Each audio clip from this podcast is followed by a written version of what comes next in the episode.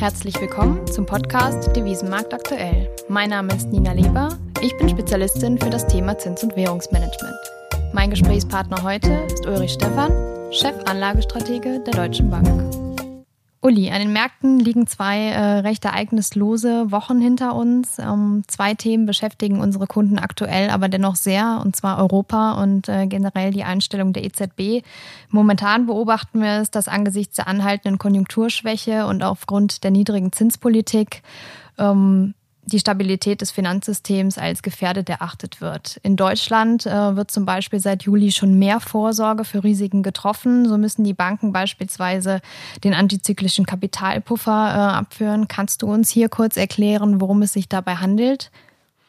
Ja, das ist ein äh, makroprudentes Instrument, wie es so schön heißt. Also die Aufsicht hat diesen antizyklischen Kapitalpuffer eingeführt, um ähm, Banken zu bitten, hätte ich jetzt fast gesagt, mehr Kapital vorzuhalten. Sie dürfen aber diesen Puffer dann anschließend auch wieder aufbrauchen. Hier geht es darum, äh, dass eine Kreditklemme verhindert werden soll. Also äh, wenn ähm, das, das, das, der Indikator, an dem das festgemacht wird, ist tatsächlich die Kreditvergabe im Vergleich zum Bruttoinlandsprodukt.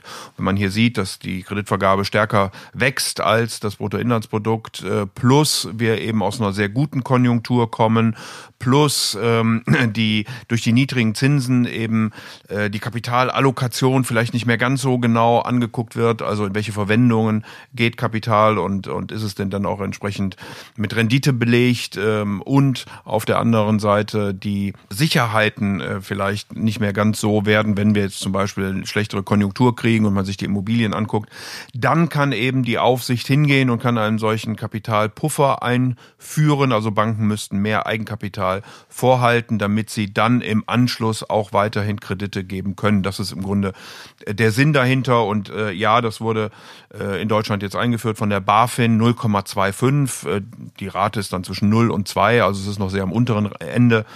Ähm, und die Banken müssen diesen Puffer dann äh, 2020, Mitte 2020 erfüllt haben. Und denkst du, das ist ausreichend oder siehst du mehr Handlungsbedarf durch die Behörden? Also ich ähm, bin da etwas zwiegespalten. Äh, natürlich ist die Absicht immer eine gute. Man will die Banken, das Finanzsystem sicherer machen. Man will versuchen, ähm, den Credit Impulse, also die, die Wirkung von Krediten auf Wachstum äh, zu äh, stabilisieren. Ähm, aber auf der anderen Seite muss man sich fragen, ob die äh, Aufsicht nicht jetzt ein bisschen zu spät kommt. Äh, denn wir haben ja den Durchhänger schon im äh, zweiten, dritten Quartal äh, diesen Jahres gesehen.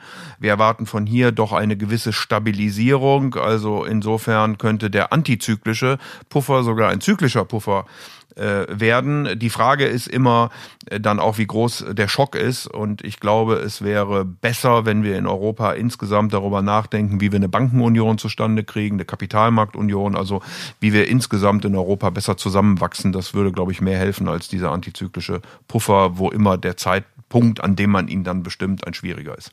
Die Fragen, die uns in den Kundengesprächen immer wieder gestellt werden, zielen natürlich auch darauf ab, ähm, was bewirkt das mit dem Euro generell. Siehst du hier eine Gefahr für den Euro? Nein, ich glaube, dass äh, der Euro äh, eher davon profitiert zumindest Ceteris Paribus. Es kommt dann immer darauf an, wie groß der Schock ist, den da die Aufsicht äh, annimmt. Aber ähm, wenn eben solche Schocks abgepuffert werden, wenn auch ähm, der Kreditzyklus abgepuffert wird, dann ist das sicherlich eine gute Sache. Äh, bemerkenswert ist aus meiner Sicht, dass äh, Frau Lagarde jetzt in mehreren Reden, sowohl in Berlin wie in Frankfurt, darauf hingewiesen hat, dass die Geldpolitik durchaus negative Nebenwirkungen hat. Und damit meint sie, dass mehr Risiken aufgenommen werden, dass äh, die Kapitalallokation möglicherweise eine ähm, schwierige ist. Ähm, aber wie gesagt, da würde man mit beispielsweise dem Tiering, also dem Aussetzen von Geldern, die Banken bei der EZB negativ verzinsen müssen, mehr bewirken wahrscheinlich als mit einem solchen antizyklischen Puffer. Ein weiteres Thema, was die EZB momentan beschäftigt, ist ja auch die äh, hohe Schuldenquote. Gucken wir beispielsweise mal Richtung Italien, sehen wir hier auch ein neues Rekordhoch. Hier liegt die öffentliche Schuldenquote aktuell bei 135 Prozent des BIP. Ich hatte eigentlich den Eindruck, als wären die Nachrichten um Italien wieder ruhiger geworden. Ähm, aber man beobachtet einfach, dass das Land immer tiefer in die Krise rutscht. Ähm, nun stellt die EZB ja bereits Hilfen. Ähm, siehst du Maßnahmen, die vielleicht auch das Parlament ergreifen müsste, damit Italien dann nicht noch weiter in den Krisenmodus rutscht? Also Italien ist sicherlich ein, ein Thema, mit äh, was man sich genauer angucken muss. Äh, da bin ich schon dabei. Insgesamt ähm, steigen die Schulden in der Eurozone nicht sondern insgesamt gehen sie sogar zurück auf staatlicher Ebene äh, bei den privaten Haushalten und auch bei den Unternehmen. Ähm, also da sollte die EZB einigermaßen entspannt sein im Moment. In Italien sieht es ein bisschen anders aus, aber auch hier muss man genauer hingucken, äh, wie ich gerade gesagt habe, denn Italien führt im Grunde seit der Finanzkrise einen Primärüberschuss. Das heißt, wenn man die den Kapitaldienst auf die bestehenden Schulden rausrechnet, dann hat Italien sogar einen Haushaltsüberschuss. Ähm, man hat allerdings das Problem, dass man ähm, als eines der ganz wenigen, äh, wenn nicht das einzige europäische Land, immer noch unter dem Bruttoinlandsprodukt, unter ähm, der Industrieproduktion von vor der Finanzkrise liegt. Das bedeutet, Italien muss wirklich strukturelle Änderungen äh, eingehen. Äh, man verliert zunehmend Unternehmen, man verliert zunehmend ähm, Industrieproduktion.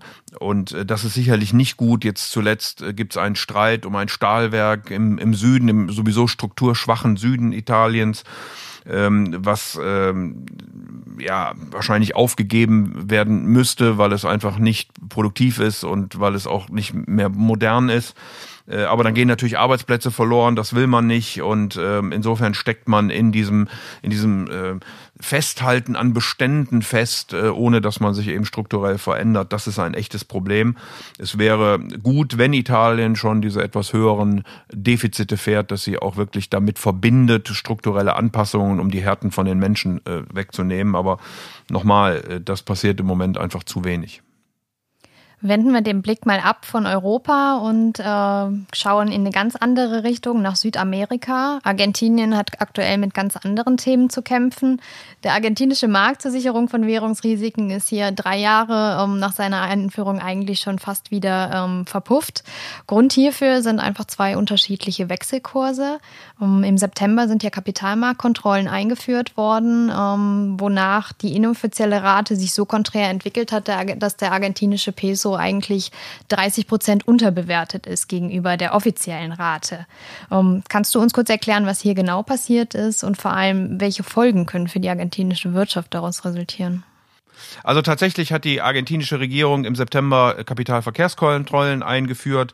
Es dürfen nur noch 200 äh, Dollar in äh, bzw. Peso in Dollar äh, umgetauscht werden pro Monat. Es gibt da noch gewisse Ausnahmen mit Sondergenehmigungen, aber das hat dazu geführt, dass der offizielle Kurs des äh, Peso gegenüber dem US-Dollar jetzt bei 60 äh, Peso sich einpendelt pro Dollar. Der inoffizielle Kurs liegt bei 80 und diese Spanne ist sehr groß und ähm, es gibt also eine, ja, eine Diskussion darum, welcher Kurs denn der relevante ist, wenn man äh, Absicherungsgeschäfte abrechnet, also wo das Settlement sein wird.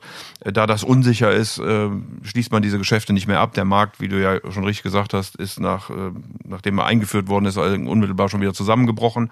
Das ist durchaus ein Problem für alle diejenigen, die mit Argentinien handeln. Ähm, es man wird jetzt sehen, wie die neue Regierung Fernandez auf all diese Themen äh, weiter reagieren wird. Das sind ja noch Maßnahmen, die unter Macri eingeführt worden sind. Die Regierung bildet sich noch. Der Internationale Währungsfonds wartet auf eine Antwort. Ähm, er steht mit rund 57 Milliarden US-Dollar in Argentinien im Feuer. Insgesamt hat Argentinien 100 Milliarden Schulden. 28 davon werden im nächsten Jahr fällig. Äh, hier ist die Frage, wird Argentinien diese Gelder bezahlen können und wird sie auch bezahlen wollen? Äh, weil die vorherige Präsidentin, äh, die ja jetzt ähm, Vizepräsidentin geworden ist, ja schon mal Schulden ausgesetzt hat, einfach nicht bezahlt hat. Und insofern guckt, glaube ich, das internationale Publikum doch mit großer Spannung auf die weiteren Entwicklungen in Argentinien. Ja, es bleibt also spannend. Wir schauen, wie es sich da weiterentwickelt. Ähm, mit Kapitalmarktkontrollen beschäftigt hingegen Herr Trump sich aktuell weniger, dafür umso mehr mit seinen Zöllen. Ähm, zunächst sah es ja eigentlich so aus, als würden wir vielleicht doch in diesem Jahr noch eine Einigung im Handelsstreit erzielen. Das ist meiner Meinung nach jetzt doch in weitere Ferne gerückt. Ähm, China und USA kämpfen einfach weiter um die wirtschaftliche Macht. Ähm, schauen wir mal ein bisschen in die Glaskugel ins nächste Jahr. Ähm, was passiert deiner Meinung nach, wenn Herr Trump nicht wiedergewählt werden sollte? Könnten die Aussichten dann doch etwas versöhnlicher aussehen? Also das ist natürlich noch eine sehr hypothetische Frage. Wir haben im Moment äh, Zustimmungsraten, die tatsächlich für Donald Trump relativ niedrig sind. Es ist äh, noch kein Präsident wiedergewählt worden mit so niedrigen äh, Zustimmungsraten. Deswegen ähm, wäre meine Vermutung, dass er versucht, den Streit nicht zu eskalieren ähm, und irgendwie eine Einigung zu finden, um die Wirtschaft nicht weiter zu belasten. Aber es gibt einen breiten Konsens in den Vereinigten Staaten, äh, gegen China härter vorgehen zu wollen. Das hängt auch mit geistigem Eigentum und Technologietransfer zusammen.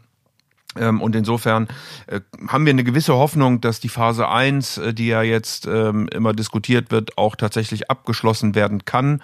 Wenn nicht mehr in diesem Jahr, dann vielleicht im nächsten Jahr. Also auch da gibt es Stimmen, dass Trump das aus nach hinten äh, verzögert, um dann im Wahlkampf, im echten Wahlkampf ein, ein Deal zu haben. Ähm, wir werden sehen, wichtig wird äh, sein, wie denn am 15. Dezember mit den dann anstehenden Zöllen umgegangen wird. Also wird die USA diese wie angekündigt tatsächlich anheben oder wird sie sie verschieben? Ähm, zuletzt ist wieder die amerikanische Handelsdelegation in die USA geflogen ähm, und insofern wäre die Hoffnung, dass äh, diese Zölle tatsächlich verschoben werden sollten und dann eben ein Phase 1 Deal irgendwann im nächsten Jahr möglich sein könnte. Viele Unsicherheiten, die uns also auch im nächsten Jahr noch beschäftigen werden. Und unsere Kunden kommen gerade jetzt zum Jahresende mit der Frage auf uns zu, wo geht's denn überhaupt im nächsten Jahr hin mit dem Euro-Dollar? Wir hatten für dieses Jahr äh, zum Ende schon die Prognose bei 1,15 liegen. Aktuell weichen wir deutlich vom Kurs ab. Zum Jahresende nächsten Jahres steht auch weiterhin die 1,15 da. Ähm, was veranlasst uns denn zu der Annahme, dass wir den Kurs nächstes Jahr sehen werden? Ja, ähm, äh, tatsächlich äh, hat sich der Dollar eigentlich das ganze Jahr irgendwo zwischen 1,10 und 1,15 gehalten. Er ist mal ganz kurz äh, über die 1,10 aus amerikanischer Sicht äh, gelaufen. Das äh, hängt sicherlich auch mit der Geldpolitik äh, zusammen, aber ähm, wir glauben eben, dass Europäer von vielen Investoren als nicht investierbar angesehen worden ist, äh, weil wir eben eine solche ökonomische Schwächephase haben äh, das sollte sich im nächsten Jahr etwas beruhigen. Wir sehen ähm, zumindest eine leichte Erholung in Europa. Auf der anderen Seite erwarten wir in den USA einen eher lauten Wahlkampf äh, mit viel Getöse und viel konträren Stimmungen. Ähm, und insofern wäre die Erwartung, dass der Dollarkurs also ein wenig nachgibt äh, Richtung Euro. Die amerikanische Notenbank wird wahrscheinlich nicht mehr sehr aktiv werden. Zumindest ist das die Meinung von, äh, vom Notenbankgouverneur Jerome Powell. Ähm, Frau Lagarde dürfte den EZB-Rat zuerst mal befrieden wollen glaube auch nicht, dass da viel an der Zinsseite im Moment äh, passiert und äh, insofern könnten eben einfach diese politischen Verschiebungen plus eine gewisse Erholung dazu führen, dass ähm, der Dollar ein wenig schwächer wird, als wir ihn im Moment sehen. Aber auch diese Sachen sind, wie vieles, was wir heute diskutiert haben, äh, tatsächlich vom Handelsstreit, vom Impeachment-Verfahren und von der Reaktion des amerikanischen Präsidenten darauf abhängig. Wir blicken also gespannt ins nächste Jahr. Vielen Dank für deine Einschätzung und bis bald. Vielen Dank.